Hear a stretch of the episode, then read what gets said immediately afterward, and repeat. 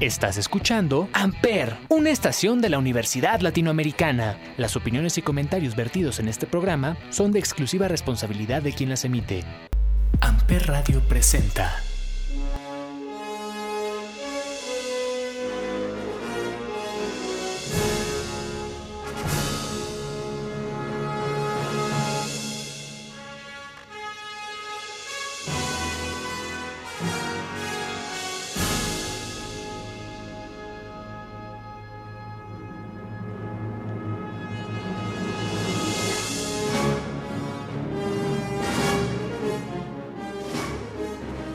A todos, bienvenidos a este podcast llamado 35 milímetros a través de Amper Radio de la Universidad Latinoamericana y como todos los jueves nos acompaña Olivier. Olivier, ¿cómo estás? Hola, bien, Ismael, contento de estar en otro episodio más de 35 milímetros por la Amper Radio de la ULA. Así es, y pues bueno, este sería nuestro último episodio del año y de la temporada. Con esto cerramos la tercera temporada y cerramos el 2021 y pues decidimos hacer un episodio de uno de los géneros cinematográficos que pues a nosotros más nos gusta y que en los últimos años se ha vuelto bastante, sobre todo este año con el estreno de Dune, eh, y que pues bueno, es de los géneros cinematográficos donde los efectos visuales son importantísimos, la historia es importantísima y pues tiene como combinación de varios géneros sin duda. Sí, un, pues sí, un género muy bastante popular, ¿no? Yo creo que es de los más populares, sobre todo a nivel de taquilla, ¿no? Y bueno, vamos a hablar de la ciencia ficción. Nada más para darles un, pequeño resumen de Wikipedia de lo que es el género. Es un género especulativo que relata acontecimientos posibles desarrollados en un marco imaginario cuya verosimilitud se fundamenta narrativamente en los campos de las ciencias físicas, naturales y sociales el resumencito ahí de Wikipedia. Así es. Y la ciencia ficción pues tiene algunas características que, pues como buena, como buen género, cinematográfico pues las necesita para adaptarse al mismo y que son pues que tiene que haber tecnología, tiene que estar como muy eh, orientado a la fantasía, tiene que tener una crítica sociopolítica y normalmente trata temas eh, filosóficos. Sí, muchas veces tiene ahí un, trasfondo más profundo del que pareciera, ¿no? De las primeras obras, tal vez que recuerden, es Julio Verne, ¿no? En la literatura, de los primeros autores. Y en cine, Georges Méliès, yo creo que fue de los primeros en introducir la ciencia ficción al cine, ¿no? Georges Méliès, eh, los hermanos Lumière. También. También con su famosa obra El viaje a la luna.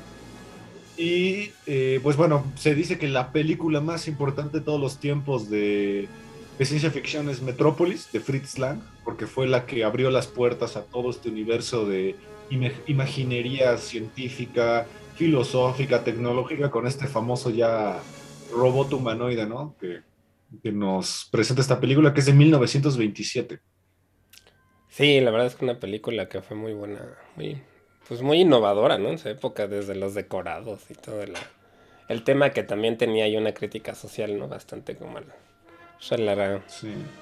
Y la, revolución industrial, ¿no? También, sí. La cultura pop, porque incluso Queen por ahí hizo un video musical en la que adapta justamente la historia de Metrópolis. Y a mí me parece gracioso porque todo el mundo creía que en el futuro íbamos a vernos así, ¿no? Con estos autos voladores y edificios tecnológicamente monstruosos. Sí, sí, cierto. Y bueno, pues la verdad es que todavía no llegamos, aunque sí tenemos ya avances tecnológicos que, que sí han salido en algunas películas de ciencia ficción, ¿no? Eh, sí. Eh, unos años después, pues nos traería el maestro Kubrick eh, su obra magnífica y posiblemente una de las obras de ciencia ficción más importantes de la historia, que es 2001, Una Odisea en el Espacio, que ya hablamos de ella bastante en este podcast. Y pues también Star Wars, posiblemente sea la referencia más importante también de los mismos años, y más adelante Matrix, ¿no? Que también ya hablamos mucho de ella. Sí, sí, ya son este, películas clásicas del género y, de las más importantes, pero sí ya las hemos mencionado en otros, en otros episodios hablando de otros géneros. Así es. Entonces, pues bueno, ya no vamos a hablar de ellas porque pues creo que ya repetimos bastante. Vamos a hablar un poquito de, de otras que también pertenecen al género, pero que tal vez no creo que la más vieja de todas las que tú y yo escogimos es Robocop. Fantastic Planet, ¿no? De 1973. El, el, planeta salvaje es correcto. El Savage Planet es una película eh, animada eh, que tiene una animación bastante curiosa llamada Cut Off, que justamente lo que trata de hacer es que parezca que los recortes se animan. Eh, la referencia más cercana pues podría ser South Park. Sí, sí, sí. Si alguien no, no, ubica más o menos cómo es la técnica, que son como recortes que se mueven. Solo que esta es una película francesa independiente del año 73, dirigida por el maestro de la animación René Laloux, y que nos habla de una raza extraterrestre que pues tiene como característica que son como estos gigantes azules eh, que tienen una tecnología bastante avanzada, pero que eh, con la naturaleza y que tiene de mascota una raza llamada los OMS, que son estos humanos eh, y los tienen como mascota, entonces uno de ellos decide escapar y, e iniciar una revolución. La, verdad es que esta yo no la, no la, no la he visto. Reconozco los dibujos, el cartel, pero nunca he visto la, la película. Es una película de animación bastante rara porque tiene un ritmo un poco lento ya que trata muchos temas de filosofía, de cómo la raza alienígena pues justamente se llaman los, los Drax, eh, tratan de pues como que siempre estar en contacto con, con, su espíritu, tratan de meditar todos los días, tratan de estar en contacto con la naturaleza, mientras que los humanos son estos animales primitivos que nada más quieren pelear, fornicar, este, y, satisfacer sus propias necesidades sin que les importe lo demás, ¿no? Es una crítica muy fuerte a la sociedad. A la sociedad, sí. Y bueno, ella es francesa, ¿no? Los franceses también hacen mucha animación buena, ¿no? Tienen temáticas distintas a las que suelen tener los Pixar, ¿no? Por ejemplo. Exacto. Eh, es una película que está eh, asociada con la antigua Checoslovaquia. Tal vez también por eso tiene ese ambiente como muy lúgubre, porque Checoslovaquia a mí me parece un país como muy, me parecía, como muy triste tal vez.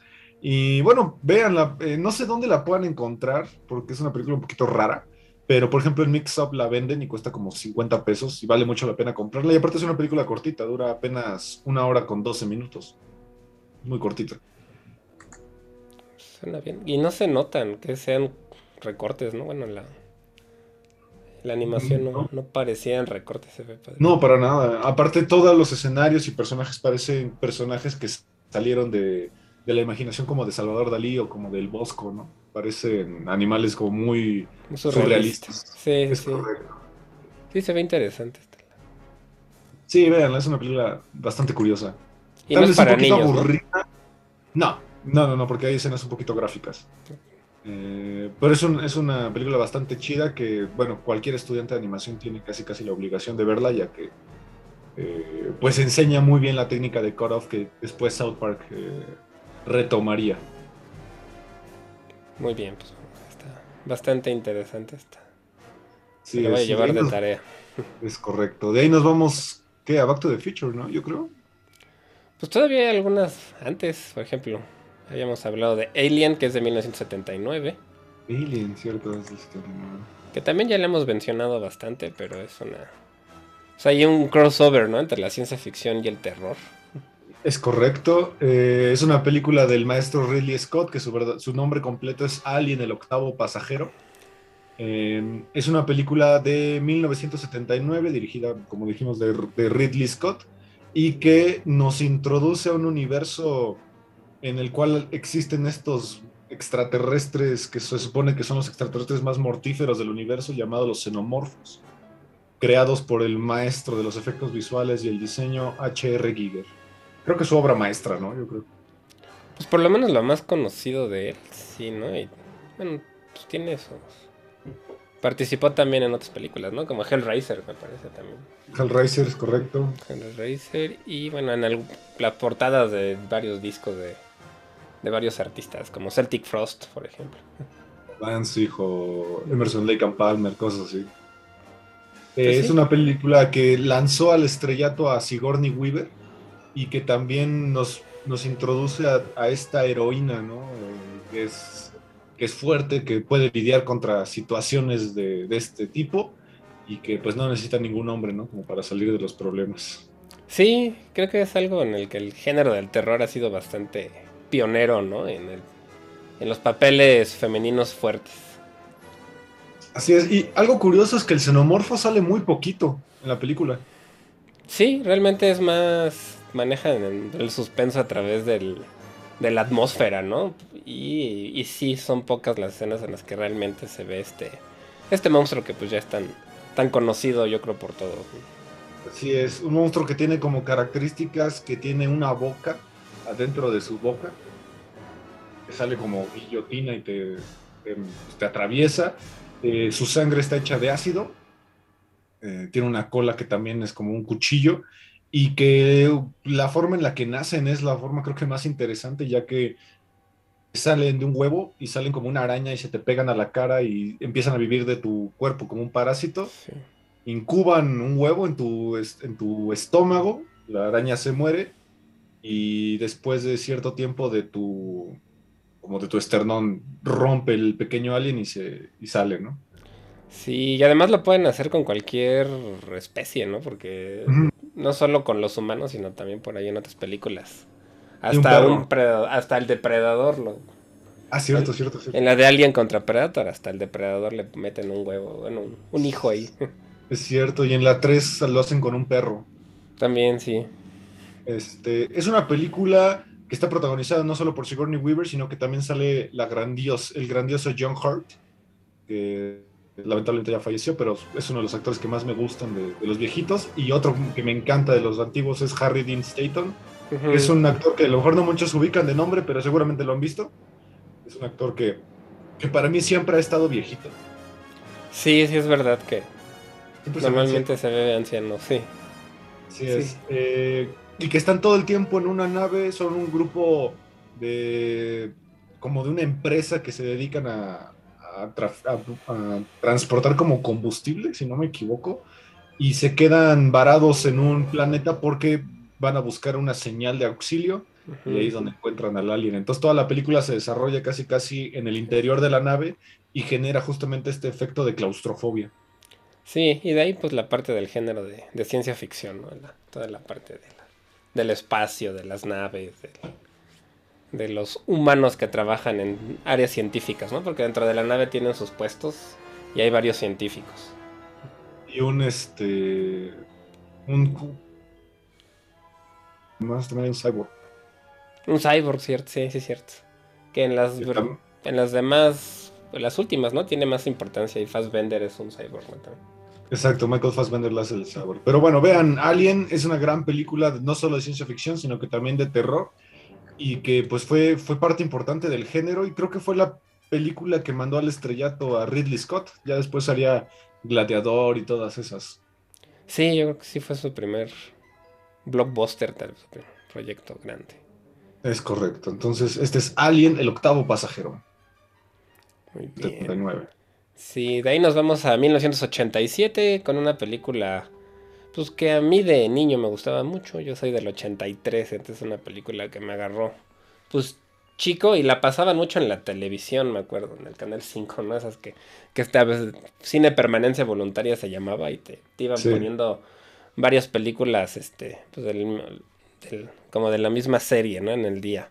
Y esta es Robocop, la película de 1987, dirigida por Paul Verhoeven y bueno, este protagonizada por Peter Weller, Nancy Allen y bueno, varios actores, bueno, Ray Wise, Kurt Smith, algunos un poquito no tan famosos, la verdad es que ninguno es muy muy famoso. No. Pero siento que el pues este este robot policía sigue siendo parte de la cultura ochentera, ¿no? Sobre todo se hizo un remake este ya en los 2000s pero a mí me siguen gustando más estas versiones antiguas. Sí, y que aparte es una película muy sangrienta para lo que tal vez represente. Eh, sale el papá de, Eric Foreman, de That 70 Show, Red Foreman. Justamente. Todos lo conocíamos, ¿no? Por ser como de comedia. Sí, Corwood Smith es él, justamente. De hecho, tal vez es, el más popular, el que se hizo algo más. Sí, ¿no? Sí. Y aquí es un gran villano, es un gran villano. Sí, esta, bueno, esta cuenta la historia de un, de un policía al que pues lo asesinan brutalmente unos criminales y lo convierten en un robot humanoide que se dedica a combatir el crimen, ¿no? De una manera bastante brutal y bastante, pues, calculadora, ¿no? Porque digamos que su parte del, pues, de la persona original solo quedó su cerebro y una parte del rostro. Todo lo demás es un robot. Y también, además de que el combate del crimen empieza a cobrar conciencia, ¿no? Poco a poco empieza a recordar quién es, qué le pasó a su familia. Y pues tiene ahí esa parte más como de... Pues de drama, tiene mucho, mucho drama también. Como esta... Él sabiendo que es un robot y que nunca va a poder estar otra vez con su familia y estar casado, estar con sus hijos, todo esto. Exacto. Aparte es una película que, demuestra muertes demasiado gráficas. Eh, a él lo acribillan, si no me equivoco, ¿no? Lo, acribillan. Sí, unos criminales lo hacen pedacitos prácticamente. Sí. Y igual las muertes de los villanos son súper gráficas. Y a mí me parece que siempre, siempre que la veo o escucho, me recuerda totalmente al Canal 5. Sí, justo. Siempre, siempre ahí es donde las veía, que la verdad es que no era una película como para los horarios donde lo ponía, porque yo la llegué a ver de súper chavito y la verdad es que sí es una película clasificación R. ¿Cierto? Me parece que le cortaban ciertas partes para poderla pasar en horarios más normales, pero, pero aún así es una película que yo la vi de niño y tal vez no la debía haber visto, pero me, me gusta, la verdad me gustaba mucho. Tenía yo juguetes y el videojuego y no sé, era una saga que, que siempre me gustó. También me gusta que hay unos, los robots que son como de dos patas, esos están hechos con stop motion, que es una técnica que... Es, 209, ¿no? Ajá, sí, que era como la competencia de Robocop, pero un robot ya, o sea, robot completamente que no tenía nada de humano y este y estaban hechos con este stop motion como técnica de animación que a mí me gusta, o sea, sí se ve ya viejo, pero siento que es una técnica que envejece mejor que el CGI, ¿no?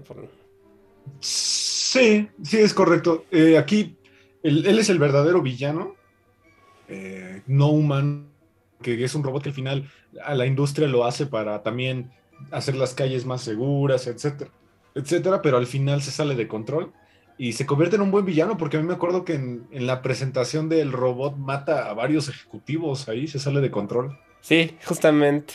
Esa parte es muy, muy, pues muy aterradora también. Y también tiene algo de humor negro, sí es una película bastante oscura. Sí, sí, sí. Tiene ahí algunas cosas de humor negro, bastante sangrienta. Y el otro villano pues vendría siendo la corporación, ¿no? Porque era una corporación que querían quitar a la policía real para que el gobierno los contratara a ellos y poner sus robots en lugar de los policías. Exactamente. E, es una película que, pues sí, sí representa muy bien al género, está bastante chida porque también tiene varias partes eh, filosóficas, sobre todo esta parte del robot, ¿no? De que si él sigue siendo un humano a pesar de, de ser 80, 90% máquina. Si el cerebro es lo que te hace humano. Sí, exactamente, ¿no? Y el, el, es esa pregunta un poco, bueno, ética, ¿no? Que se hace mucho en la ciencia ficción, sobre todo cuando hay robots y inteligencias artificiales involucradas, ¿no? ¿Qué tan ético es hacer esto? Y no sé, toda esta parte más, un poquito más filosófica. O por qué no dejarlo morir, ¿no? Ajá, porque, exacto, porque lo convierten en un robot si él no quería, ese tipo de, de cosas, ¿no? Hay otras, hay otras, ahí está Robocop 2, Robocop 3 también. A mí la verdad me, la que más me gusta es la 1. Y también hicieron un remake que se llama nada más Robocop en el, en el 2014. Está buena. Que, pues sí, mantiene más o menos lo mismo, solo que el robot está mucho más moderno. Es decir, es exactamente la misma historia, solo que el robot está más moderno. Sale Joel, Joel Kinnaman, que Gary Oldman sale, Michael Keaton también, tiene un buen reparto. No sé quién es ni siquiera el Robocop nuevo.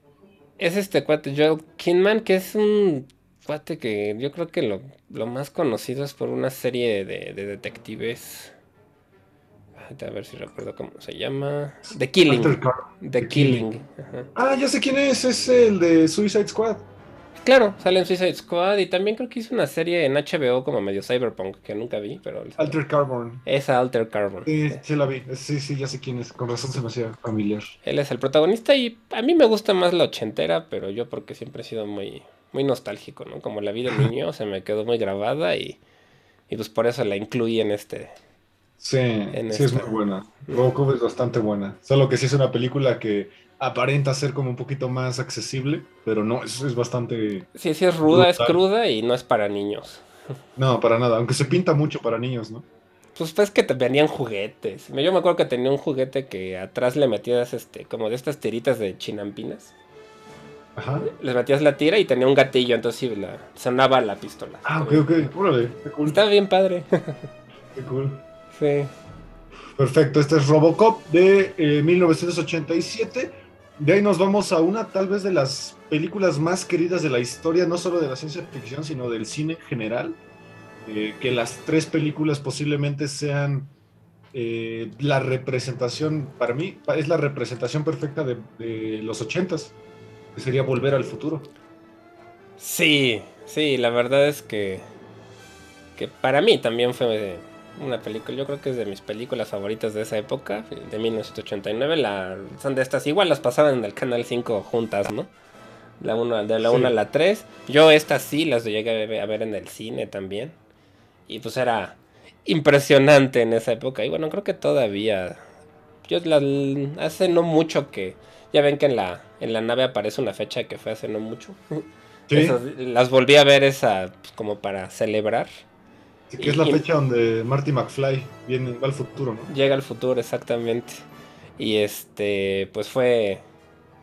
Pues las volví a ver y la verdad me siguieron gustando y siento que han envejecido bastante bien. Sí, bastante bien. Eh, y le fue bastante bien a sus protagonistas. Digo, además que está producida por el grandioso Steven Spielberg. Sí. Eh, a Michael J. Fox lo mandó al estrellato, aunque él tuvo muchos problemas porque tiene Parkinson, si no me equivoco. Sí, aunque el Parkinson ya le, se lo trataron, ¿no? Le surgió después. Ok. Le surgió después, cuando estaba haciendo una serie, creo que se llama Spin City, algo así.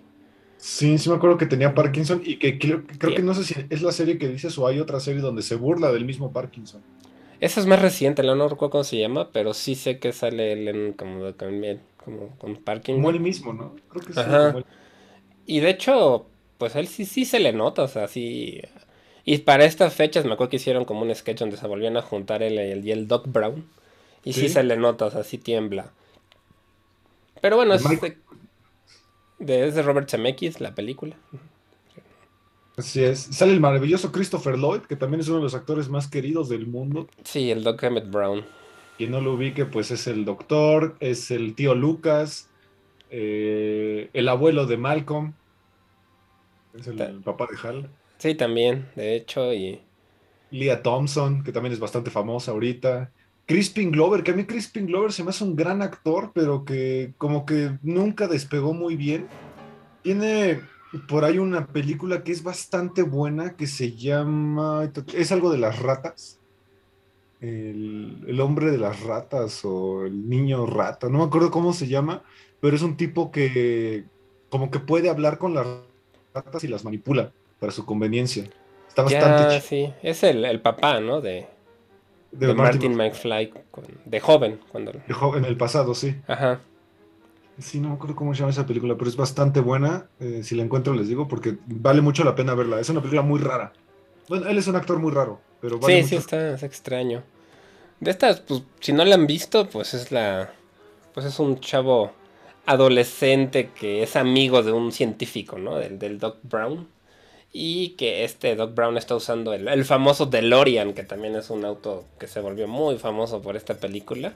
Este, porque además abría las puertas hacia arriba, ¿no? Como si fueran alas, digamos. Es correcto. Y este conoce a este doctor que está convirtiendo este auto en una máquina del tiempo.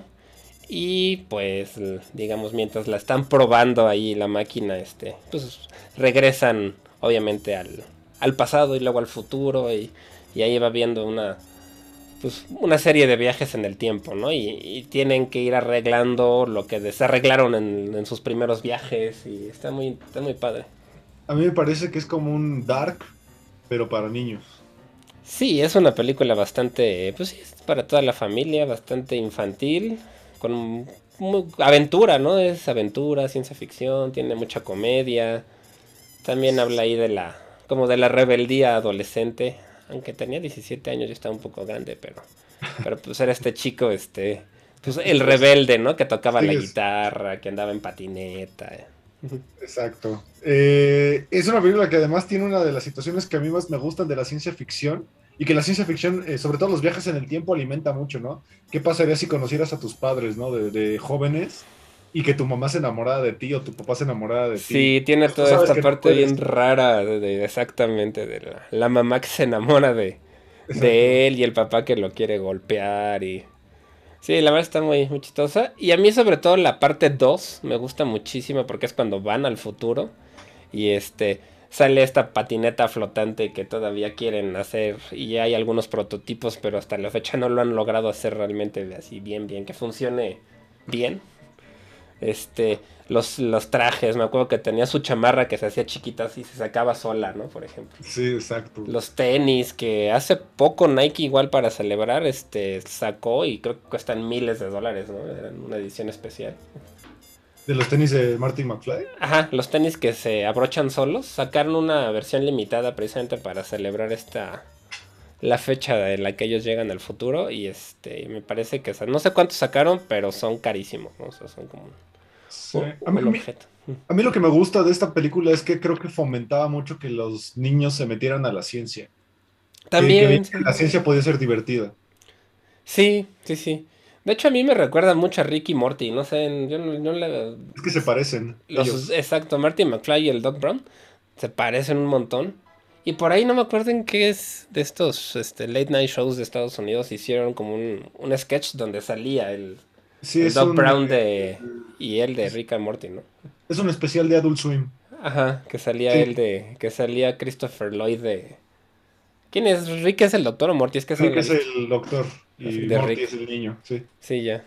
Sí, exactamente. Solo que aquí, bueno, en Rick and Morty, pues Rick es su abuelo. Aquí, pues, no, solo son amigos. Sale hasta Elijah Wood, súper chiquito. ¿Cierto? ¿Cierto? ¿Cierto?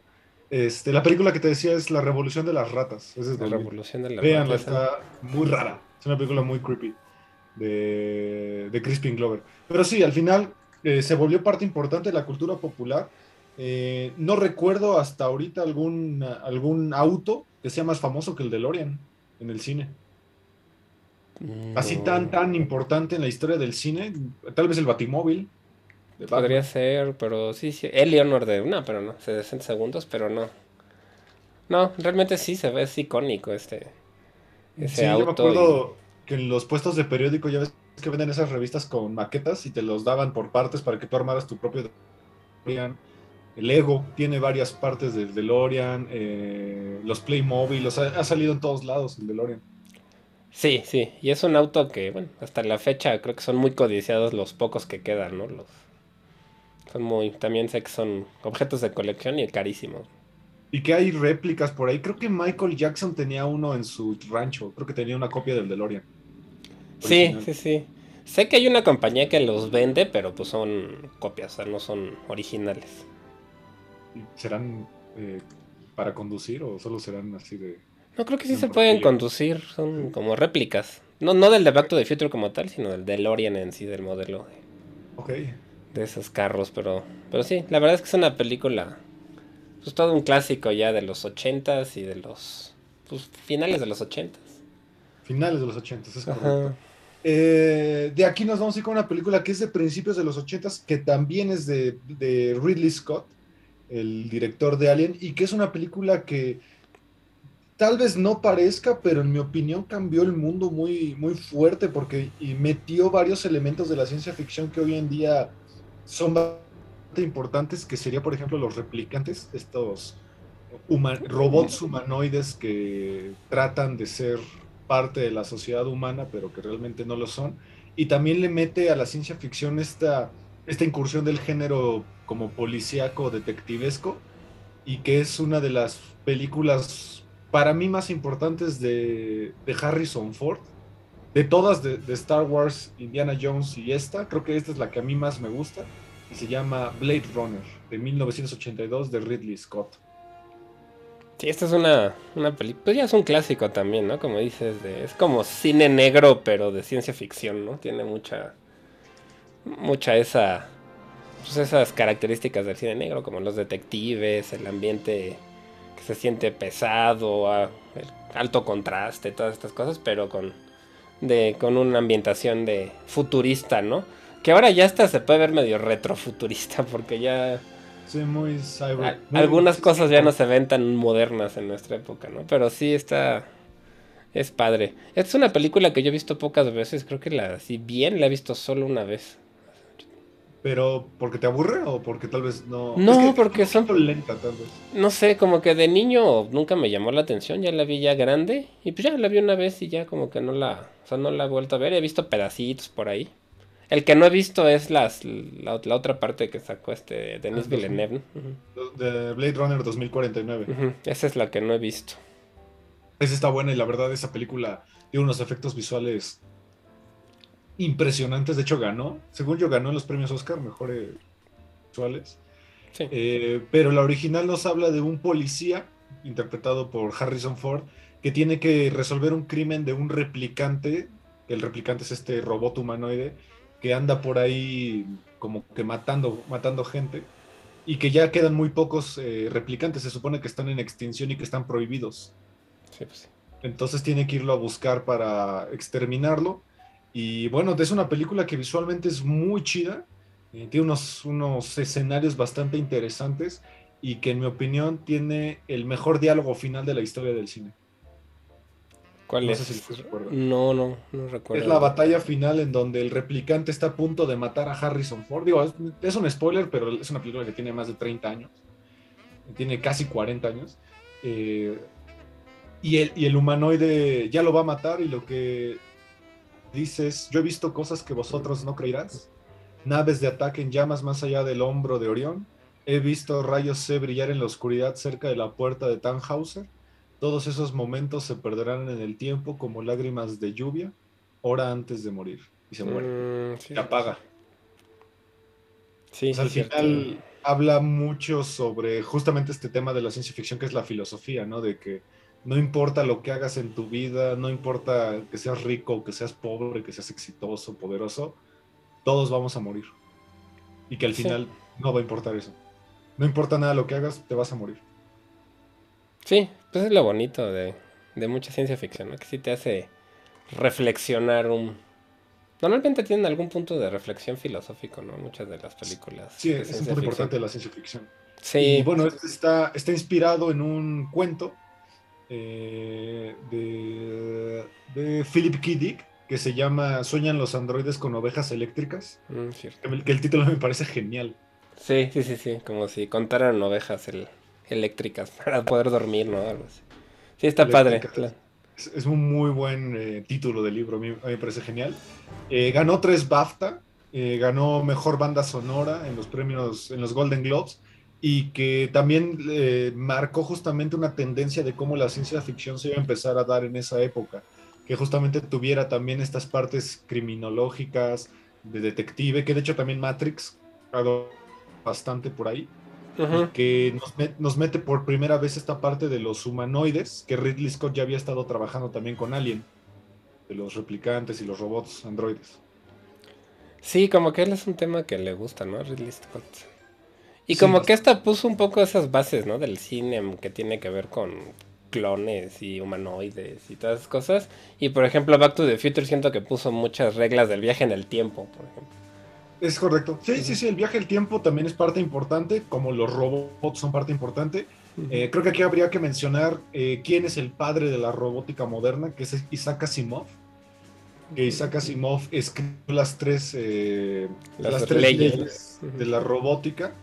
Que si no, no las ubican, seguramente han visto una película que se llama Yo soy. soy Yo Robot. Yo Robot, perdón, Yo Robot con, con Will Smith, que es una película espantosa pero que sienta esas bases que es, uno, un robot no puede causar daño a otro humano. Dos, el robot siempre debe cumplir las órdenes de los humanos. Y tres, el robot tiene que proteger su propia existencia. Sí, sí tiene Esas, esas las dicen, ¿no? En el de Yo Robot. sí. Sí, sí, justamente. Pues es, un, es una adaptación, según yo, de Isaac Asimov. Directo. Sí, de hecho sí, él tiene, bueno, él es como de los autores de ciencia ficción más reconocidos de la historia, ¿no? y tiene, tiene muchísimos libros Isaac Asimov y tiene mucho, muchos fans. Sí, es, bastante cool Isaac Asimov. De aquí eh, nos iríamos a otra película de animación que es una, es, ya es anime y que es la película de animación para mí de anime más importante de la historia. No, no ubico otra, además tal vez Ghost in the Shell, que también es de ciencia ficción. Esta se llama Akira, que es de 1988, que es una película que tiene una curiosidad, tiene muchas, pero una de ellas es que se desarrolla, eh, es 1988, recuerden, se desarrolla durante los Juegos Olímpicos de Tokio del 2020. O sea, los que fueron hace poquito. bueno, iban a ser, no fueron, ¿no? En el 2020. Exactamente, o sea, fue un como de esos eh, easter eggs ahí medio raros y trata la historia de un grupo de motociclistas que tras un accidente a uno lo secuestran y lo convierten como en una especie de máquina dios virulenta que absorbe gente y que él tiene una curiosidad también bastante importante es que todos los fotogramas están hechos eh, con animación. es que no sé cómo explicarlo sin ser tan técnico ha notado que, por ejemplo, en la animación japonesa o en los de Hanna Barbera, como que los personajes repiten muchos movimientos o se quedan sin moverse un rato. Mm, sí. O, los, los, escenarios van pasando y se repiten. Aquí no. Aquí todos los personajes tienen animación en cada cuadro, entonces se ve sumamente fluida la, animación. Otra curiosidad es que primero se grabaron los diálogos y después se animaron las bocas. Cosa que que en animaciones se hace siempre al revés. Sí, Siempre se hace la animación y luego el doblaje, aquí no. Y otra curiosidad también es que fue la película más costosa de la historia en su época, eh, tanto en real action como en animación. Es una, es una película que costó muchísimo dinero y que el corte original dura 11 horas. 11 horas, ¿no? 11 horas y la tuvieron que acortar a 2 horas, pero aún así lo magnífico de esta película es que se entiende, a pesar de que tiene un corte de 9 horas, eh, se entiende perfectamente, entonces es, para mí es un logro de animación impresionante. Ahora, está viendo que costó 1100 millones de yens. No, sé, la, la conversión y ganó 2 2.500 millones de dólares a nivel mundial. Imagina entonces que se recupera. Sí, pero imagínate, en los 80s, ¿qué, cantidad de dinero es esa? Ni siquiera Avengers. Sí, para. Sí, más para animación japonesa. Y, y como otro dato, es el anime mejor rankeado en IMDb, por ejemplo. Tiene 8, 8 de 10, con 177 mil votos. Y es el anime mejor. La película de, de animación con más alto ranking de, de, la historia. y, la moto. y la moto, sí, esta moto roja, súper futurista, está bien bonita, sí, es clásica. Y también el, su ropa, ¿no? Su chamarra me recuerda a la de Michael Jackson, también ochentera. Igual roja. Ajá, exacto, esa. Sí, y la moto sale en Ready Player One. Es la moto que usa la primera carrera. Sí, sale, en esa carrera sale un montón. Sale el DeLorean también, de hecho, en esa carrera. Sí. Es correcto. Sí, este, sale vean esta película, pero véanla con cierta apertura. Yo sé que hay mucha gente a la que el anime le parece, ya sabes, este estereotipo de los monos chinos. Ah, no. Eh, que es para gente como muy de gremio, pero no, Akira es un gran logro, un gran, gran logro cinematográfico.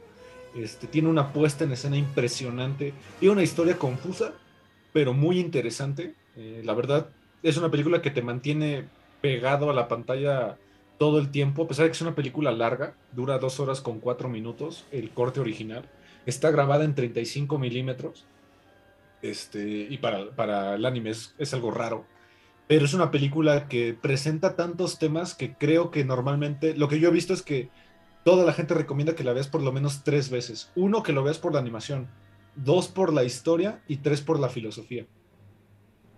Sí, sí, sí. Es que Porque no es posible ponerle atención a todo al mismo tiempo. Es muy difícil. Es una película difícil. Sí, es una película bastante compleja. Yo la he visto, no solo la he visto un, completa una vez hace ya muchos años. Pero sí, me gusta. Sí, sí me, me gustó y yo la verdad siempre he puesto al anime al mismo nivel o más alto que Disney, por ejemplo, en cuanto a animación. O sea, los japoneses son hacen cosas increíbles en cuanto a animación y ahorita ahorita creo que son mucho más originales que los Sí. Es más, ven el tráiler. Con que ven el tráiler los, los impacta. El tráiler que hicieron es increíble. Eh, está en Netflix. Gracias a, a Netflix eh, podemos verla sin problemas. Búsquenla, vale mucho la pena. Muchísimo. Que, muchísimo. que de hecho hablando de eso de que está en Netflix, eso, ah, hay un rumor de que quieren hacer una serie live action de Akira. Ay, no. Y la verdad es que da miedo porque todo lo que han hecho de live action de anime les ha quedado horrendo a los de Dead Note, Cowboy Bebop. Ya la cancelaron. Cowboy Sí, Bebop. nada más yo ni la vi, pero todo el mundo dice que era una porquería y Dead Note vi la película y es una Es- porquería. Es un bodrio, no lo hagan. O sea, creo que normalmente tú y yo jamás hemos dicho que no veamos películas. Pero esa Pero- no la ven. No, esa sí no. Es Por lo menos es- vean el anime antes, ¿no? Por- porque es como al nivel de la de Dragon Ball de la película, así de mala. Si no es que peor, no, no sé. Ay, no, yo creo que. No sé. que peor y por mucho, ¿no? Sí, se- sí es espantosa. Y a mí lo que más lástima me da es el director de, de esta película, que es Adam Wingard. Sí, tenía como. Él, él tenía buen futuro, ¿no? No sé, pero. Hizo Godzilla contra Kong, Ajá. que no le quedó tan mal, pero venía de tres películas que son espantosas, que es Cacería Macabra, El Huésped, algo así se llama, y Death Note, y le prestaron los, los derechos de Godzilla. Sí, Ay, según yo, él empezó en YouTube. Empezó como youtuber haciendo cortos y cosas así, creo. que Y de ahí sí se empezó a hacer de un nombre.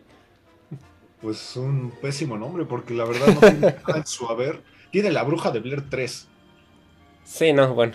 Una película que nadie, nadie en el mundo pidió. Pero Godzilla contra Kong, yo la vi en un Sí, autocinema. Cool. Esta palomera, sí. Sí, Pero, sí, no, entonces, ese es el miedo, ¿no? Que si hacen Akira live action en Netflix, seguramente va a estar horrenda. pues, ojalá que no. sí, Netflix no, no, no debería apostar a la animación. eh, eh, la real action, no, para nada. Igual si se la dejan a Robert Rodríguez, algo así, porque la de él, esta, ¿cómo se llama? Se me- Alita le quedó padre. Bueno, a mí me gustó Alita. Alita está buena, pero la de Ghost in the Shell, por ejemplo, de Scarlett Johansson es pésima. Ah, sí, sí. Es terrible. Mm, sí, sí, sí. Este, bueno, esto es Akira. De aquí nos iríamos a. Distrito 9, quizá. No, querida, encogí a los niños. Sí, Una más reciente. Quisiera saber por qué la escogiste. A mí esta película me fascina. Lo mismo de siempre.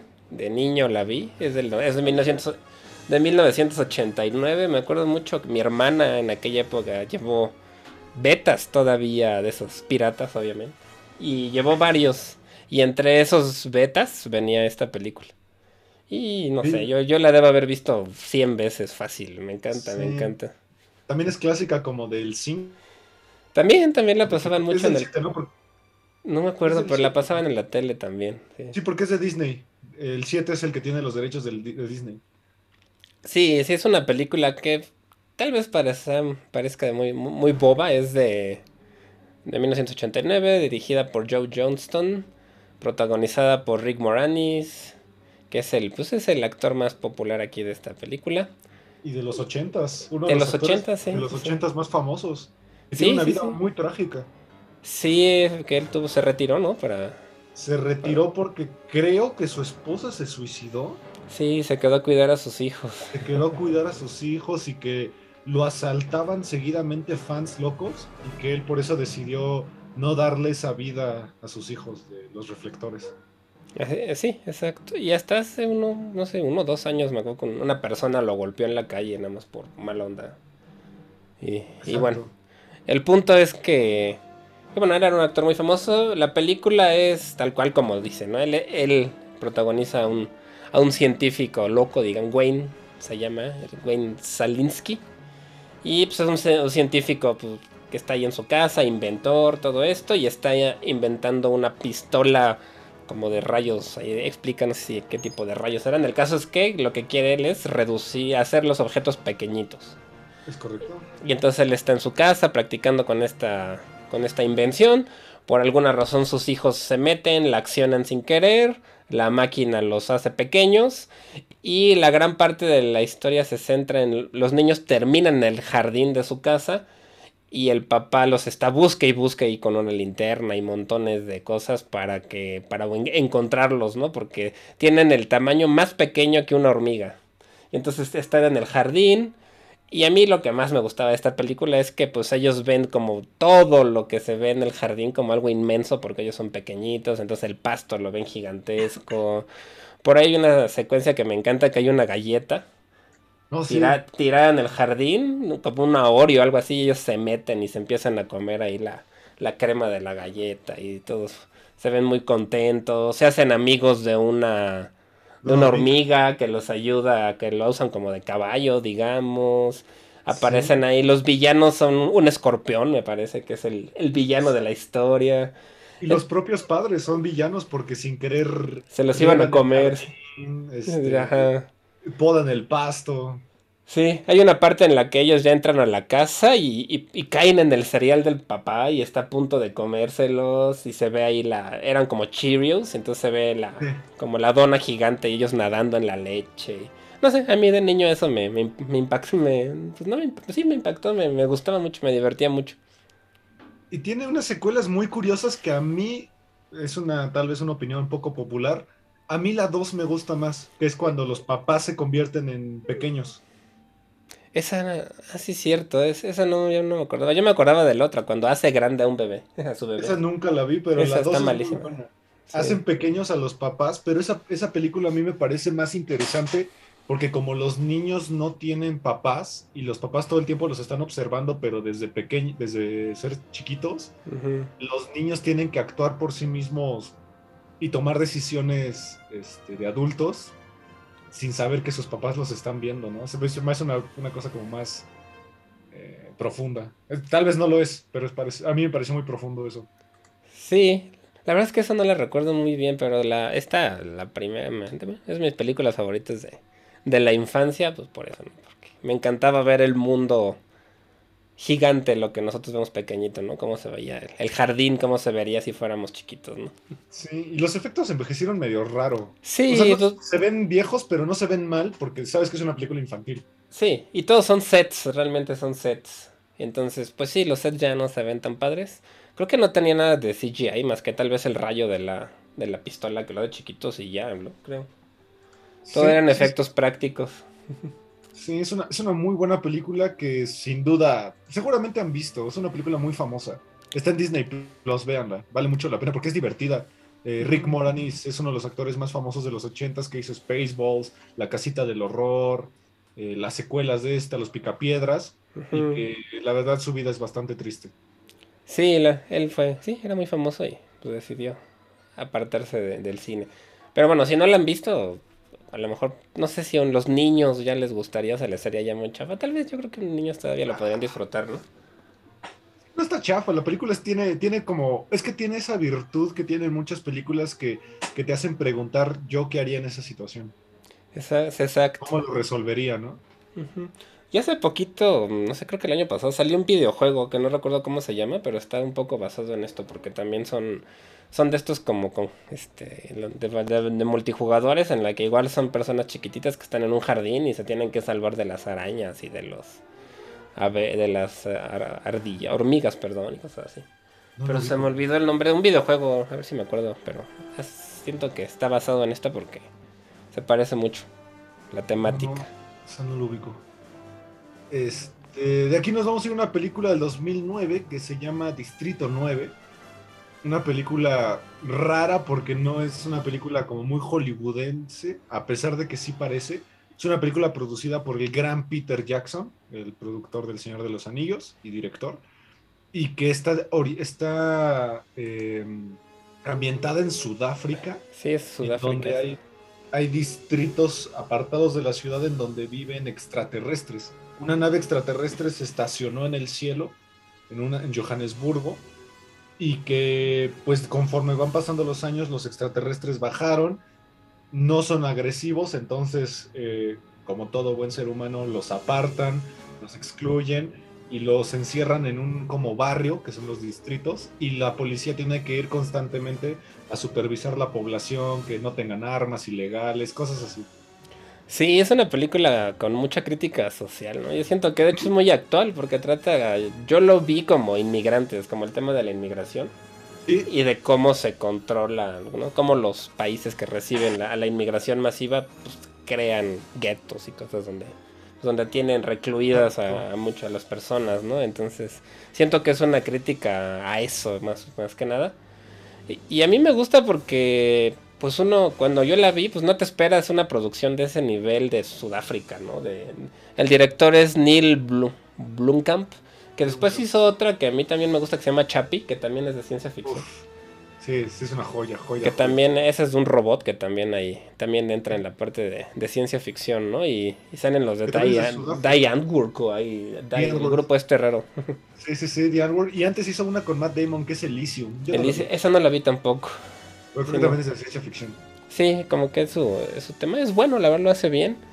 Y, y, aquí lo que pasa es que uno de los empleados del gobierno, que eran como los que controlaban al lugar de los inmigrantes, por alguna razón lo contaminan de una sustancia que lo empieza a transformar en, en extraterrestre también, ¿no?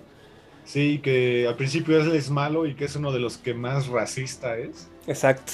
Y que se tiene que se convierte en ellos y ahora lucha por ellos porque se vuelve amigo de un cristiano, algo así se llamaba, de otro de los extraterrestres, se vuelven amigos porque pues él cuando se empieza a convertir, obviamente la gente lo empieza a tratar mal, lo empiezan a, pues a, ya saben, a acosar, a golpear, a burlarse de él, hasta que él termina recluido en el mismo gueto donde él era el encargado de controlar. Y este, pues extraterrestre lo ayuda, ¿no? Y se vuelven amigos y lo trata de ayudar a curarse de esa infección que lo está convirtiendo en este extraterrestre. Y, eso se me hace muy interesante, ¿no? Porque es qué pasaría si reviertes los papeles, ¿no? Si el. Si el que es el. Pues el que está ahí molestando a los inmigrantes se vuelve de pronto en el inmigrante, ¿no? Y se, como que se invierten los papeles. Sí, es una película que ahorita que está todo esto de la inmigración, de la caravana y todo eso, eh, yo recomendaría mucho ver. Es bastante buena. Sí, Tiene unos efectos muy buenos, los extraterrestres se ven muy bien. Sí. Porque no los hicieron como tan monstruosos para que justamente parecieran humanos y los pudieran como eh, someter a una sociedad. Sí, sí, sí. Son como, como cucarachas. Bueno, no sé si como, un insecto, grillos, ajá. Una mezcla ahí de algunos insectos. Pero sí, la verdad es que esta yo creo que de las que hemos hablado, de las que tiene una, como una, una temática más actual tal vez, ¿no? Exacto. Es una gran película. Véanla. Eh, es divertido además, porque este personaje, a pesar de que lo odias, eh, es chistoso. Es chistoso cómo, cómo, es tan cruel. Sí, es chistoso y, también tiene buenas escenas de acción, secuencias de acción. Y de arma, tiene, tiene unas armas muy chidas. La nave, a mí me gusta mucho la nave, porque me, gusta mucho esa idea de que se queda estacionada. Ay, que no saben qué hace ahí como flotando, ¿no? Exacto. Eh, de ahí nos vamos con tal vez la película más cuestionada de, Christopher Nolan, eh, no porque sea mala, sino porque es tal vez la película con el final más debatido de la historia del cine moderno, eh, la famosa escena de la pirinola, y estamos hablando de Inception o El origen del 2010. Sí, esta ya la mencionamos cuando hablamos de Christopher Nolan, pero pues sí, es una película que también entra entre en este mundo de la ciencia ficción, pero desde un punto más que será de como psicológico, psiquiátrico, onírico, porque trata mucho de los sueños, ¿no? Entonces digamos que pues tal vez habla como del cerebro, ¿no? O sea, como de mes médica, ¿no? Se me hace ahí un poco temas médicos. Es una película que habla justamente sobre un grupo de contrabandistas de ideas, yo, yo lo quisiera llamar así. Como que implantan ideas en la gente. Implantan ideas en el cerebro de la gente a través de los sueños, se meten a tus sueños y justamente lo que hacen es que te implantan una idea para que cuando despiertes eh, recuerdes esa idea y la lleves a cabo. La película es complicada porque conforme avanza la película se van metiendo a más y más y más capas de sueños y se vuelve cada vez más con incluso a veces determinar en qué eh, capa está el grupo y que, si no pones atención sí te pierdes porque la capa inferior es la que obliga a la superior y a la superior y a la superior a, que pasen consecuencias. Sí, sí, está, está muy complejo, ¿no? Y ahí como que visualmente es muy impresionante porque tiene ahí escenas donde las ciudades se doblan unas sobre otras y se ve pronto vertical, horizontal, cambian de plano. Está, está muy, este, muy, muy rara, ¿no? Y en cuanto a la temática, pues tal vez siento que podría a lo mejor ser un poco crítica a las redes sociales, medios masivos. Yo siento que esto sería como el sueño húmedo de Facebook, ¿no? Poder implantarte directamente ya sin estar molestando ahí con likes y cosas, ya mejor te implantan directo lo que ellos quieren y ya, ¿no? Qué bueno que este es el último episodio porque nos va a censurar Mark Zuckerberg. Sí, perdón, señor Mark Zuckerberg, por, por mi compañero. Pero un placer, placer estar en este podcast.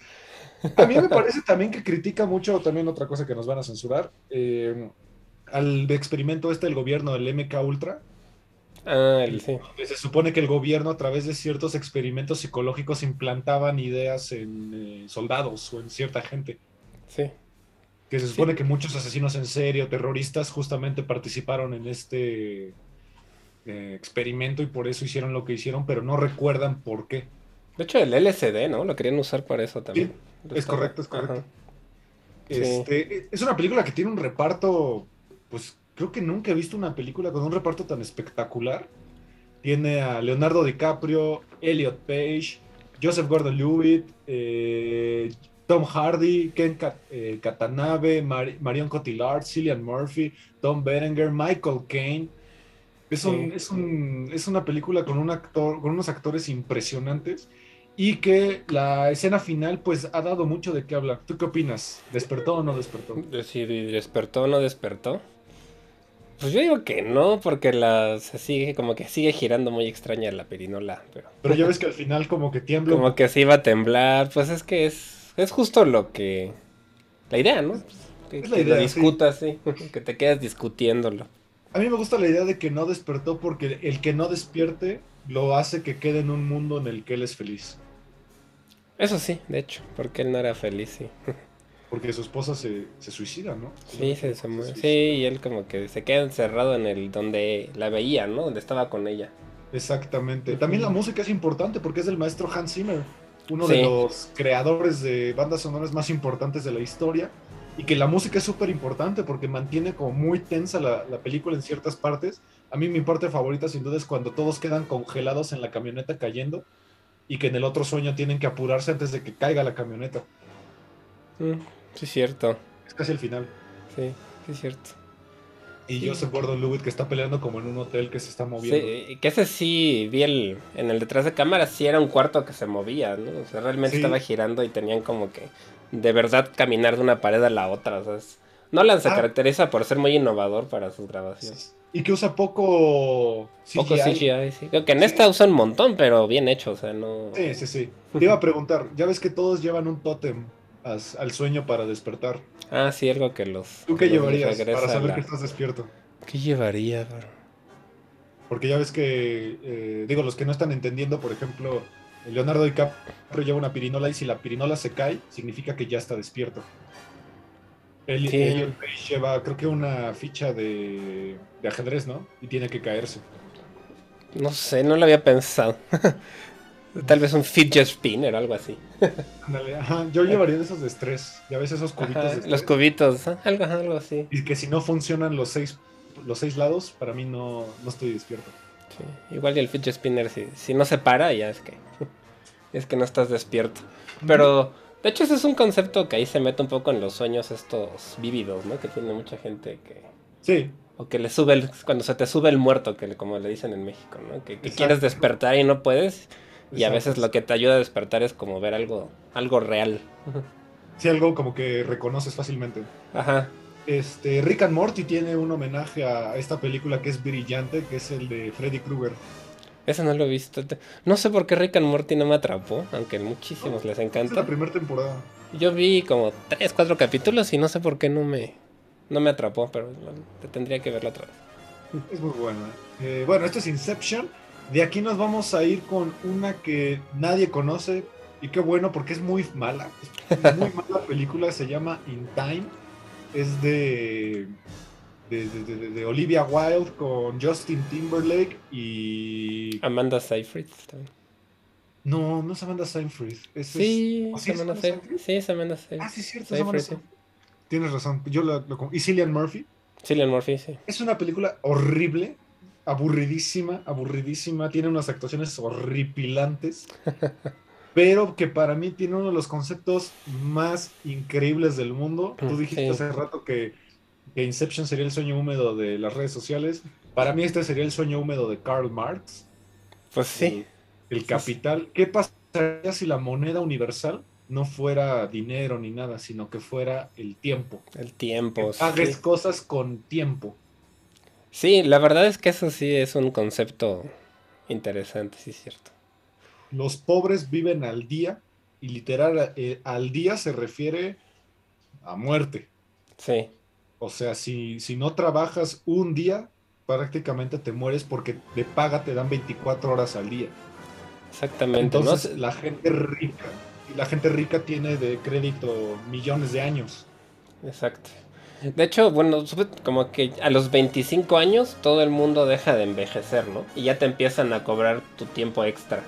Exacto. Aparte de los sí. 25 años, está, está increíble, ¿no? Porque Pues es como la de las mom- Siento que es la mejor edad, ¿no? Porque estás joven, físicamente sano normalmente, pero ya tienes la capacidad mental para, pues, para hacer cosas. O sea, no eres ya ma- inmaduro, por lo menos, no tanto. Exacto, entonces es increíble porque la mamá de Justin Timberlake, que es Olivia Wilde, se ven de la misma edad, pero Exacto. tienen como 30 años de diferencia. Sí, exacto, ¿no? Y, ahí, y él, pues como son pobres, tienen que estar constantemente viendo de dónde sacan el extra para que la mamá no muera, ¿no?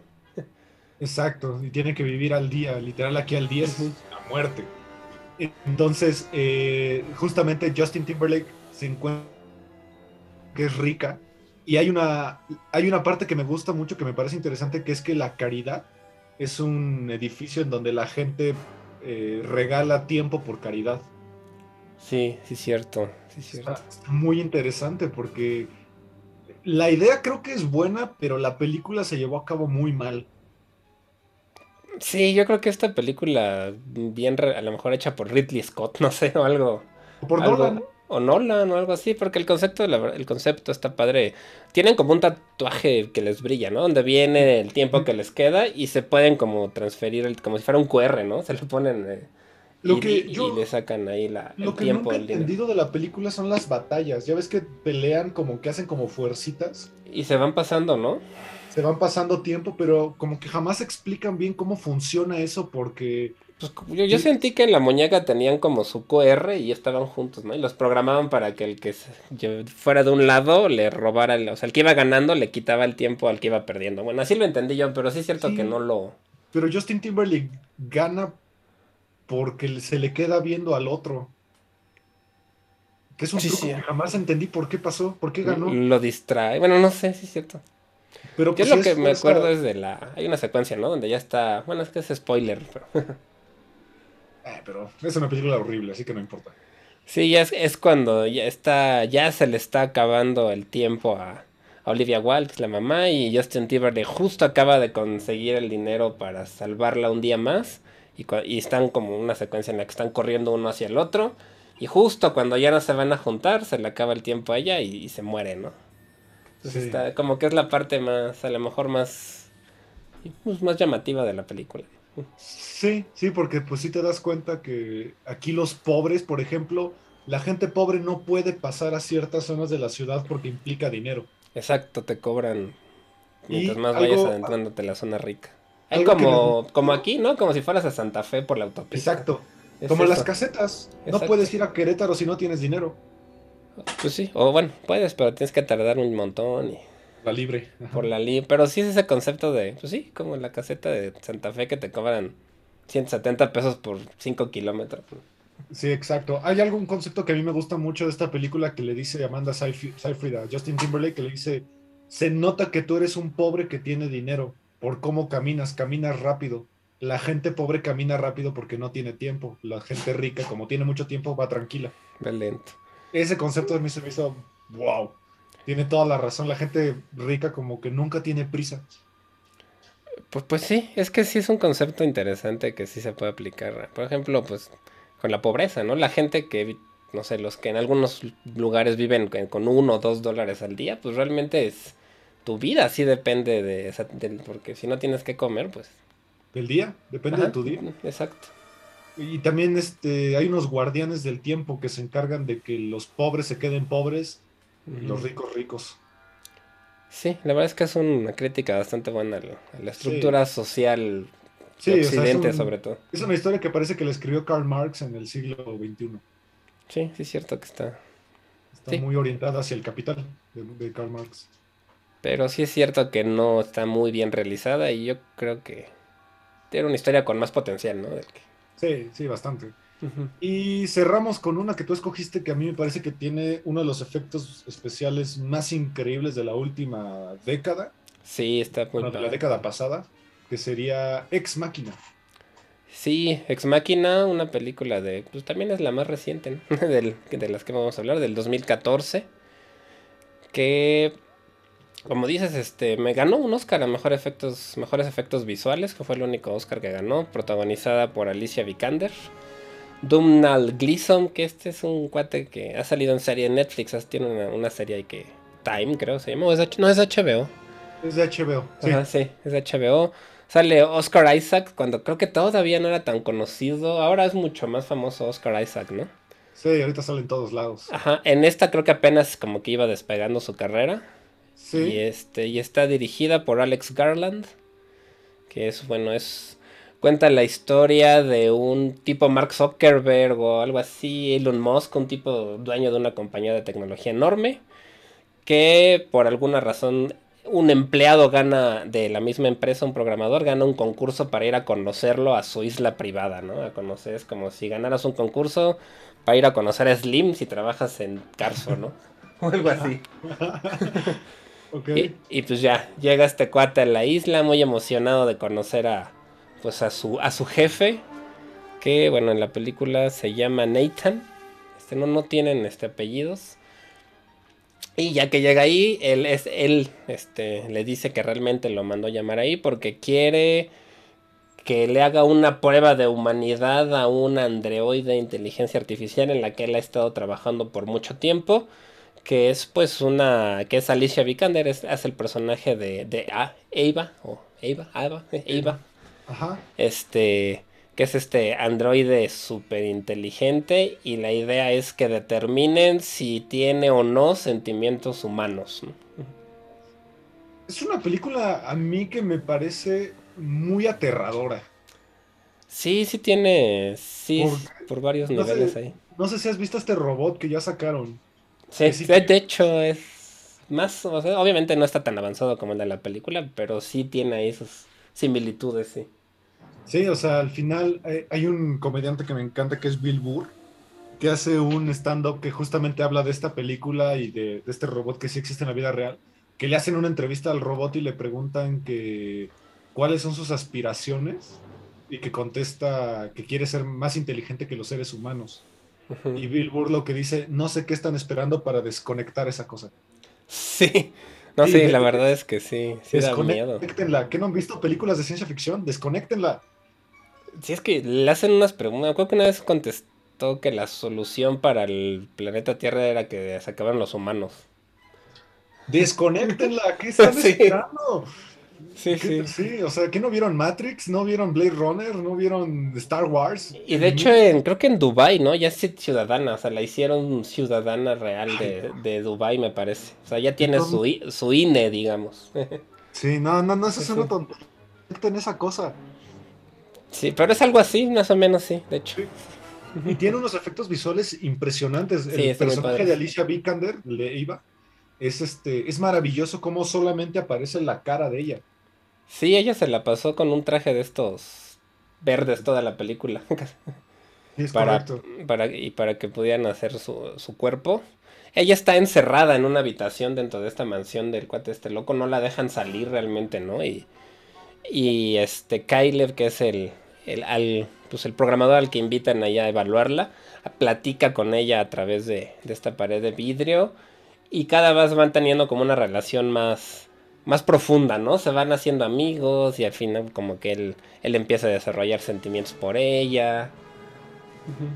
Exacto, es una, es una película, hay una opinión muy poco popular ahí por internet que he leído, que dicen que es una película que no se entiende, que entiendes muy poquito de ella porque, porque es un poquito rebuscada en su argumento. Y tiene más cosas por ahí ocultas. Y la he leído mucho esa opinión. A mí la verdad no se me hizo que no se entienda.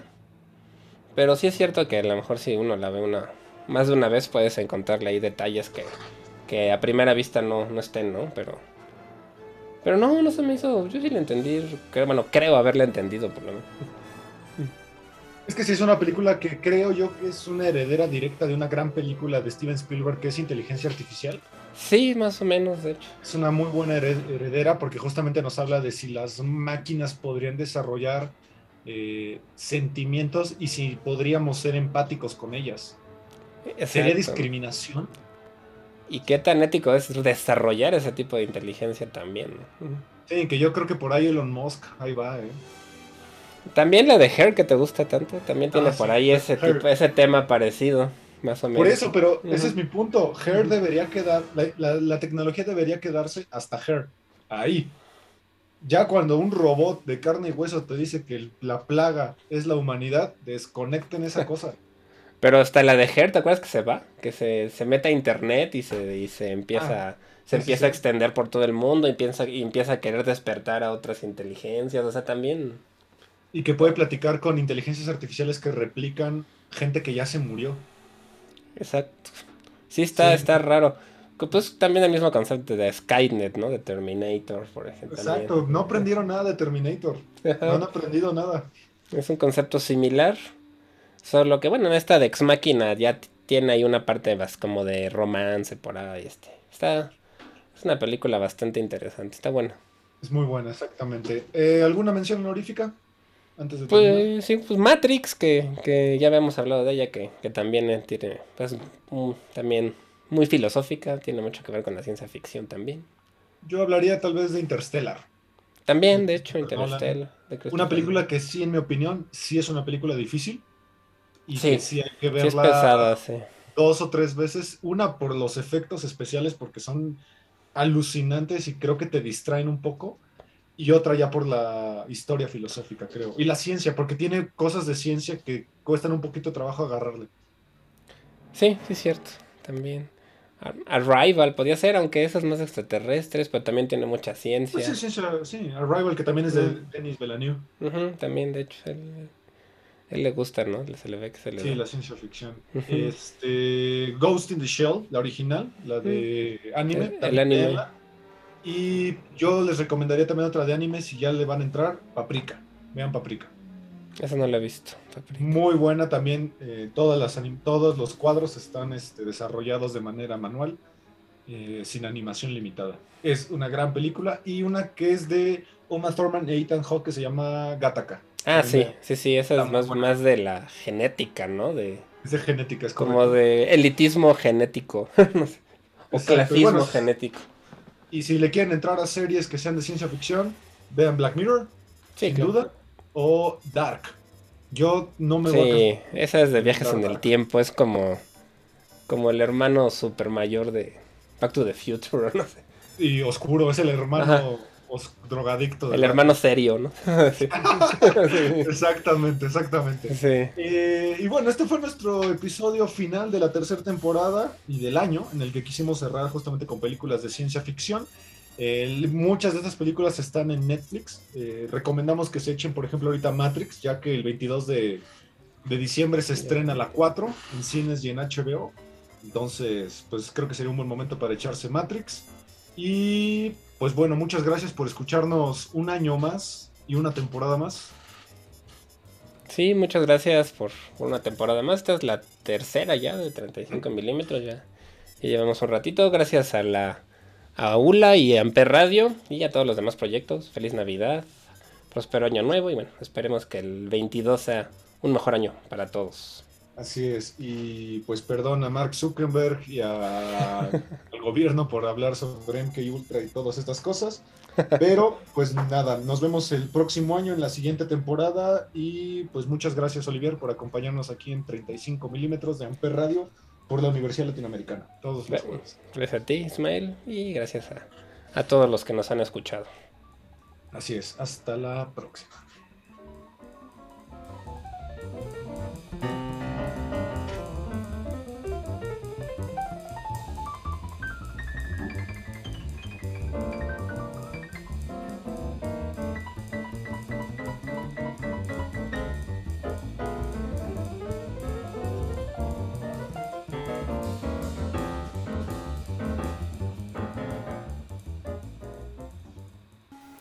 Radio presentó